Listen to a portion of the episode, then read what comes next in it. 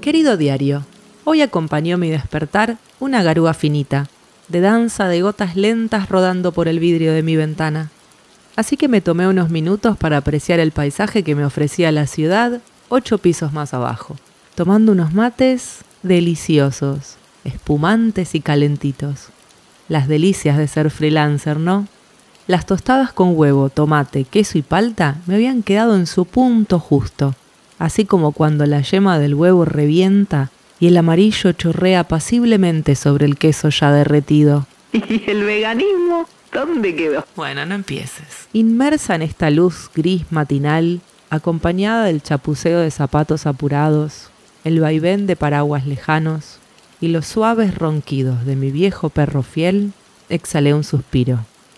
El día había empezado tan bien que me ilusioné pensando que hoy sí lo lograría.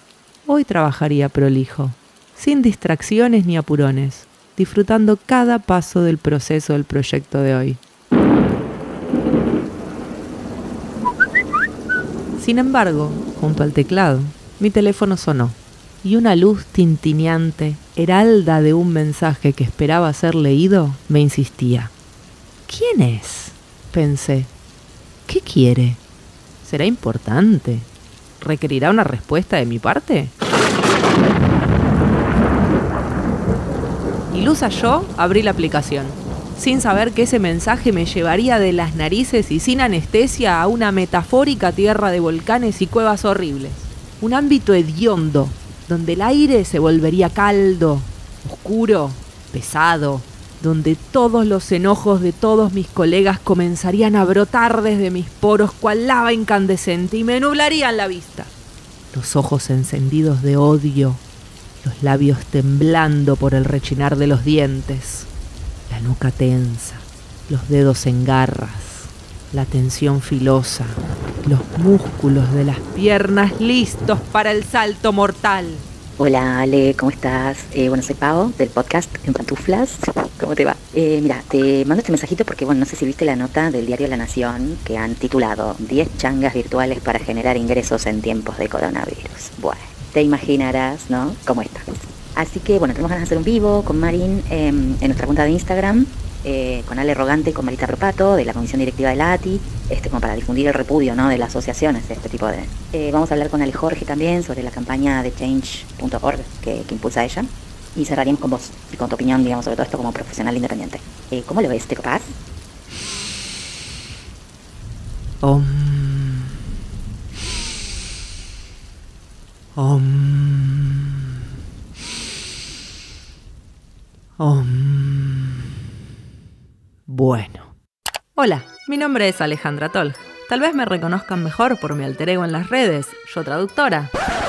Bueno, ya. Si llegaron hasta acá, ya saben quién soy, ya saben dónde están y qué vinieron a escuchar. Y si no saben, ponen pausa, se van a escuchar los episodios anteriores y después vuelven más avispados. Porque los necesito atentos. Porque hoy no estoy para dar vueltas. Porque hoy voy a destilar odio. No, así no. Ay, no, no, no quiero entrar en esa. Ya termina el año. Época de paz y amor. Jingle bells. ¿Qué necesidad? Jingle bells, jingle bells, jingle all the way. Oh, big father, that's to ride in the waffles off and sleigh. Hey. Pero no puedo con mi genio, no puedo, no puedo. Fuck. De hecho, creo recordar que en aquel momento se había logrado cambiar la nota. ¿Cómo habrá quedado? Ahora el título dice 10 trabajos virtuales para generar ingresos en tiempos de coronavirus. No hay nada más clickbait que eso. Y encima la nota arranca. No pierdas tu tiempo leyendo esta nota si esperás consejos para ganar mucho dinero de manera sencilla y rápida. Aquí no te los vamos a dar. ¿Y entonces para qué vengo? Tampoco vamos a mencionar supuestos trabajos donde basta con un par de clics para cobrar un salario. Escúchame. Si bien no es imposible ganar la lotería, lo normal y esperable es que las recomendaciones que daremos a continuación generen un ingreso, que a fuerza de prueba y error irá creciendo paulatinamente. Claro, Raúl. Bueno, Nicolás te llamas. Como cualquier profesión, empleo u oficio sobre este planeta y los planetas vecinos. ¿Por qué no escribís una nota que diga 10 especialidades de medicina para curar las dolencias de tus pacientes? Pero más allá de esto, quiero ver el descargo, el mea culpa luego de la repercusión, la corrección del desastre, el aprendizaje plasmado en el texto, la fe de ratas como vos que explique lo que pasó. Qué jueguito de palabra que te eché ahí, ¿eh? Obvio que no, nada. Solo cambió el texto y ya. Es tan 1984 que duele. El punto 7 dice, traducir textos en inglés. Porque traductor solo es el de inglés, ¿cierto? ¿Otros idiomas no hay? Si sos traductor o traductora y estás sin trabajo, traducir textos de manera remota puede ser una buena opción para generar ingresos. Vengo traduciendo remoto desde el 2001, hermano. El 99% de los traductores trabajamos online desde hace mil. ¿Qué me venís a contar a mí del Bed Office? WordLingo es una de las tantas empresas con las que se pueden llevar adelante proyectos de este tipo. Ah, perfecto. Todo muy hermoso. Ah, no, pará. Al final sí hay una aclaración. Aclaración. Este artículo en ningún momento fue escrito con la intención de reducir los reconocidos trabajos de intérpretes y correctores como tareas que pueden ser llevadas a cabo por personas que no posean estudios profesionales en esas materias. ¿Y este por qué se disculpa con intérpretes y correctores y al final solo dejó la parte de la traducción como trabajo virtual para ganar platica en la pandemia? Ahí me indigné un montón. La Asociación Argentina de Traductores e Intérpretes aclaró que la traducción ha sido reconocida por organizaciones globales como la Federation BLE y las Naciones Unidas como una profesión que contribuye al entendimiento y la paz entre las culturas y los pueblos y al cumplimiento de los derechos lingüísticos de las sociedades, es decir, el derecho humano a que cada persona se exprese en su lengua de origen. Bueno, Nicolás, ya sabemos lo que es la traducción. Esa no era la parte que tenías que copiar y pegar de la nota de repudio. Era la parte donde explica que somos una profesión, que somos profesionales. Y ojo que la dirección web de la nota sigue siendo 10 changas virtuales, así que... Ahora qué ganas de atacar gratis a los traductores, ¿no? ¿Está aburrido? ¿Tiene que escribir un artículo y no se le ocurre nada? ¿Está enojado con la vida y no sabe con quién descargarse? ¿Se levantó esta mañana con un exceso de energía y no sabe qué hacer con ella? ¿Su mujer lo dejó? ¿Sus hijos no le hacen caso? ¿Su jefe no lo respeta? Tenemos la solución. Péguele a un traductor. Aquí estamos, listos para recibir su golpe. Péguele a un traductor. Si estudió tres años de inglés en la Academia Word Communication Language Exchange International Institute of Languages y se cree con capacidad de criticar un subtítulo, péguele a un traductor. Si sacó buenas notas en el colegio bilingüe del barrio privilegiado de turno, péguele a un traductor. Si vivió cuatro meses en Estados Unidos y trabajó en Disney disfrazado de ratón y se cree que entiende Corporate America, péguele a un traductor. Si necesita más seguidores de TikTok para sentir que el vacío existencial de su alma se llena cuentagotas en modo likes de bots pagos desde bancos de celulares de Indonesia, péguele a un traductor. Péguele a un traductor. Péguele a un traductor ya. Ni que fuéramos Jordano, loco.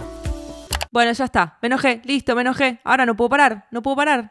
Entramos en esta. Pieza al barro. TikToker coreana. Te toca. TikToker critica subtítulos El juego del calamar. A ver, Infobae, te leo. El juego del calamar es la nueva sensación de Netflix, la serie coreana que ahonda en las desigualdades sociales y de clase y se propone, como una rabiosa crítica al capitalismo, se volvió la favorita de los suscriptores de la plataforma de la N. Pero no todas son buenas críticas para esta serie. También ha recibido algunas objeciones muy fuertes. Una de ellas vino de parte de una TikToker estadounidense, Interlocutor válido si los hay, ¿eh? quien planteó que la serie está muy mal traducida en sus subtítulos, por lo cual hace que los espectadores pierdan muchos sentidos de la narración y los personajes. La usuaria declaró que hablaba coreano y por eso pudo notar las grandes diferencias entre el original y el subtitulado. Bah, el primer error es creer que porque hablas un idioma puedes criticar una traducción. Yo tengo 10 dedos y todavía no puedo aprenderme más de 5 acordes en el ukelele. Cosa que es tristemente verdad. Pero la nota termina con la razón por la que ocurre es porque no se respeta el trabajo de traducción y también por el gran volumen de contenido. Los traductores están mal pagos Chocolate por la noticia. y con un volumen de trabajo enorme, y no es su culpa. es culpa de los productores que no aprecian el arte, Me gusta el arte. expresó la usuaria de TikTok sobre la traducción del juego del calamar. Ok, después de leer esto se me van las ganas de criticar a la TikToker y apuntar mis cañones a los mediocres escritores de notas que entienden que es más fácil pegarle a un traductor que a las grandes corporaciones. ¿Será eso? Un ejemplo de, comillas, mala traducción, cierro comillas. En una escena del jugador 212 llamado Han Mineo, interpretado por la actriz Kim Yok, Actriz. Entonces, jugadora. Buah, sigo.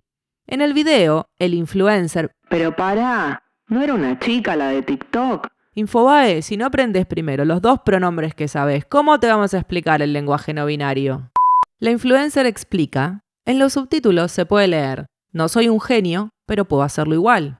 En coreano, idioma original de la serie, lo que realmente dice es, soy muy inteligente, simplemente nunca tuve la oportunidad de estudiar.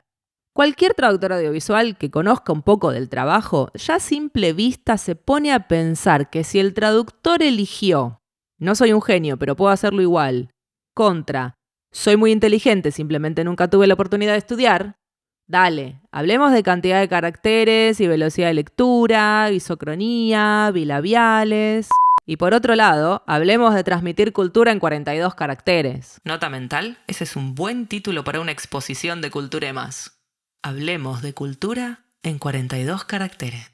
Check. Como si quisiéramos traducir el marginal al inglés. Dale, a ver qué sale. No lo digo yo, ¿eh? Lo dice Humberto Eco. Traducir es decir casi lo mismo. Léanse el librito de 500 páginas, se los presto si quieren. Ahí propone una definición de traducir como decir lo mismo en otro idioma. Donde primero tenemos que definir lo que significa decir lo mismo, o sea, qué es lo mismo. Luego deberíamos pensar en lo, o sea, lo que debemos traducir. Y para terminar, con las dudas que plantea el autor sobre lo que quiere decir decir. Pero no, no nos metamos en esa, porque además, en este caso, estamos traduciendo sistemas semióticos distintos, del diálogo hablado a escrito en una pantalla, que aparece y desaparece, mientras intentamos mirar la película, sumando ese texto a la entonación, el tono, el registro, mezclado con efectos de sonido, con la música, las apuradas, mal pago, haciendo el episodio 10 antes del 4 y sin tener contacto con el corrector. Dale, ¿vos querés que te haga una obra de arte con una cuchara limada con papel de lija del año 80 en una pieza de mármol Carrara de un día para el otro a la luz de una vela? For the love of God. I'm fine. totally fine. I don't know why it's coming out all loud and squeaky, because really, I'm fine. Y para terminar, porque no hay dos sin tres, ahora también resulta que escaseamos. 20minutos.es dice, Netflix hace demasiadas series y la industria del doblaje no llega. Decae la calidad en los subtítulos y escasean los traductores. Durante las últimas semanas se ha generado cierta polémica debido a la traducción automática de series como El juego del calamar. La influencer bilingüe coreana... Buah, Este impertinente. argumentaba que por culpa del uso de esta técnica se habían perdido matices importantes en el contenido. Vamos a hablar de traducción automática ahora. Dale, dale, dale, hablemos. ¿Querés hablar? Hablemos. Dale. Joseph Lurba, presidente de Atrae, comenta que en algunos casos se recurre a la traducción automática con revisión posterior para subtitular contenidos principalmente para abaratar costes, ya que una revisión de una traducción automática, lo que llamamos posedición, tiene un coste menor que una traducción. En nuestra opinión, Y la de todos los traductores profesionales del planeta y planetas vecinos. cuando se trata de traducción y adaptación de productos audiovisuales de ficción, la traducción automática aún no da buenos resultados, y la revisión puede requerir el mismo trabajo o más que una traducción humana. Por eso creemos que aplicar la traducción automática a productos audiovisuales no tiene sentido. Da. Y claro, Ameo, anda a traducir Ocupas o Borges con una traducción automática. Volviendo al ejemplo del juego del calamar, según 20minutos.es, quien subtituló esta serie al español de Latinoamérica fue un argentino y lo hizo a través de plantillas en inglés. A ver quién es. Y ahora lo busco. Y lo busqué. Buah, 20 minutos. Según mis créditos es una traductora. Así que no sé qué hablas, un argentino. Yo no la voy a nombrar porque con este lío la voy a proteger. Porque en serio, estoy convencida que hay buenos y malos traductores. Pero si nos critican a todos por igual, yo nos voy a defender a todos por igual. En serio, ¿qué quiere esta gente de nosotros? What do you want from me? Chris Fettner, quien pasó varios años en Netflix desarrollando las estrategias de localización de la plataforma, aseguraba al medio estadounidense Rest of the World que la industria está llegando a un punto de saturación, y son muchos los que afirman no poder aceptar nuevos trabajos hasta después del 2022. ¿Quién sos? Dale, se están recibiendo muchos profesionales todo el tiempo, se están especializando muchísimos otros. ¿Qué te pasa? La TRAE impulsó una campaña. ¿Dónde está? ¿Cómo era? A ver, espera. Acá está. ¿Hay escasez de traductores? No. Cada año se gradúan cientos de traductores. Hay escasez de buenas condiciones de trabajo. asking me, well, you know, guess what? Employers can't find workers. I said, yeah, pay them more. Y eso que esto es España. Imagínate la cantidad de traductores que se gradúan en Latinoamérica. Imagínate las tarifas que manejamos. Acá hay un tuit de Diego Galar que la pone clara. Es curioso. Primero amenazaron con que la tecnología podría suplirnos a un coste mínimo. Luego han visto que la calidad que da una máquina también es mínima. Y ahora quieren encontrar traductores de carne y hueso que den calidad a precio de máquina. Y no los encuentran. Cuá, cuá, cuá, cuá, cuá. Esta gente sentirá la alegría que yo sentí el día que descubrí un juego de palabras que encajaba justo en el significado, en los caracteres, en el tono y el color de la escena. ¿Sabe esta gente sobre el color y el tono de la escena? Y que faltan traductores, dicen. Si contamos la gente que conocí en la carrera, todos los colegas con los que compartí trabajos, agencias, encargos desde que empecé con esto en el 2001.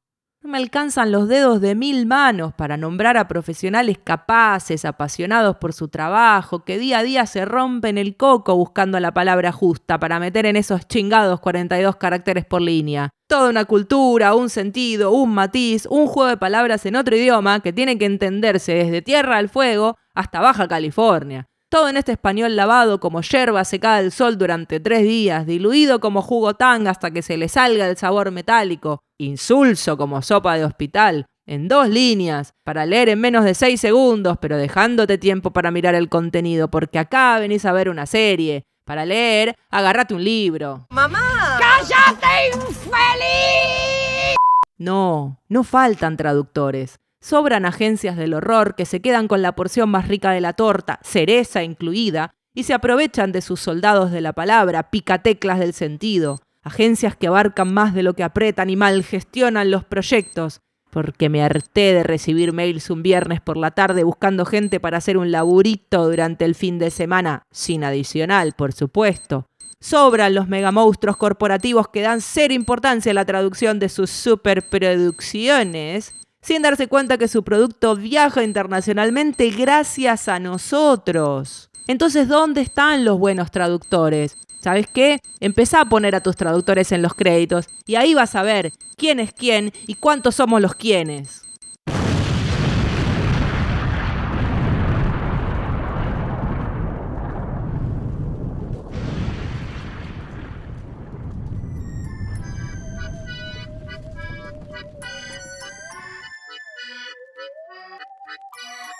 No, pará, no quiero terminar así. Es el último capítulo. Como cierre de esta hermosa primera temporada de mi podcast, quiero agradecerles por acompañarme en estos tropiezos de comedia y me despido con mis deseos para el próximo año. Muchos proyectos hermosos, desafiantes, que nos hagan seguir amando esta profesión, con deadlines y presupuestos holgados, y clientes que paguen a tiempo.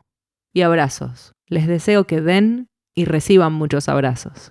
Gracias totales. Luz negra, telón.